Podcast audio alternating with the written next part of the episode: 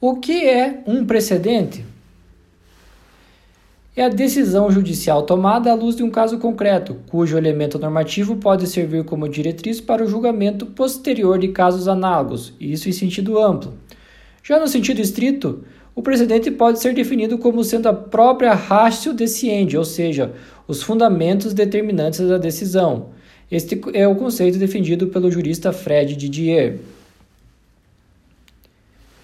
Conforme o artigo 927 do Código de Processo Civil, as decisões que podem formar precedentes vinculantes aos juízes e tribunais são as decisões do Supremo Tribunal Federal em controle concentrado de constitucionalidade, os enunciados de súmula vinculante, acordos em incidentes de assunção de competência ou de resolução de demandas repetitivas e em julgamentos recursos extraordinários especial repetitivos, enunciados da súmula do Supremo Tribunal Federal em matéria constitucional e do Superior Tribunal de Justiça em matéria infraconstitucional, além das, da orientação do plenário ou do órgão especial aos quais estiverem vinculados.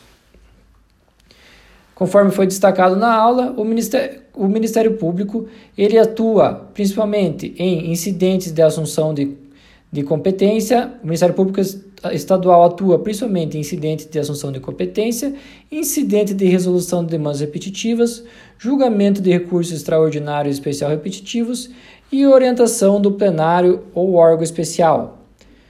No bojo do incidente de resolução de demandas repetitivas, ou IRDR, o cabimento é definir é, é efetiva repetição de processos que contenham controvérsias sobre a mesma questão unicamente de direito que causem risco de ofensa à isonomia e à segurança pública.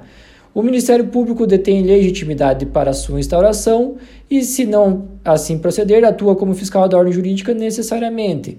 Também assume a titularidade em caso de desistência ou abandono pode fazer sustentação oral no pedido de RDR e também tem legitimidade para requerer a revisão da tese jurídica conforme o artigo 986 do Código do Processo Civil.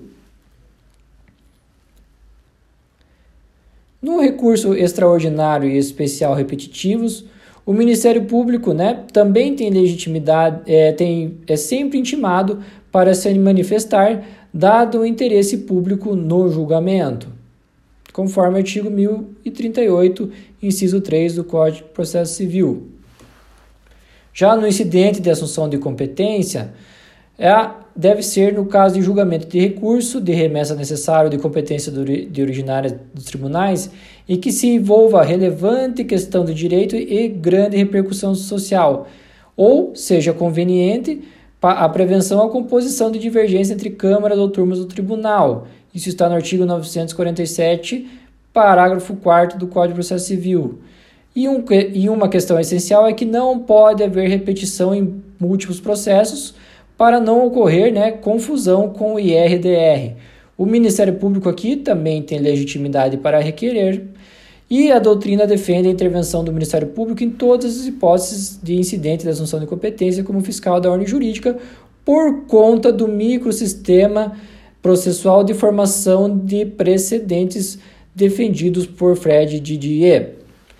A orientação do plenário órgão especial, conforme também esse, esse mesmo microsistema, também deve sempre é, conferir né, a possibilidade de intervenção do Ministério Público como fiscal da ordem jurídica. E ela visa conferir segurança jurídica e isonomia às decisões dos tribunais. E há uma vinculação interna aos membros dos tribunais e aos próprios órgãos fracionários e vinculação externa a juízes e tribunais submetidos ao respectivo tribunal. Então, a participação do Ministério Público na formação dos precedentes né, se dá basicamente nas hipóteses que tem legitimidade para requerer os devidos, a instauração dos devidos incidentes, os devidos recursos, e também como sempre como fiscal da ordem jurídica, com base no microsistema processual de formação de, de precedentes, conforme defendido pela doutrina, principalmente pelo jurista Fred Didier. Até a próxima, pessoal!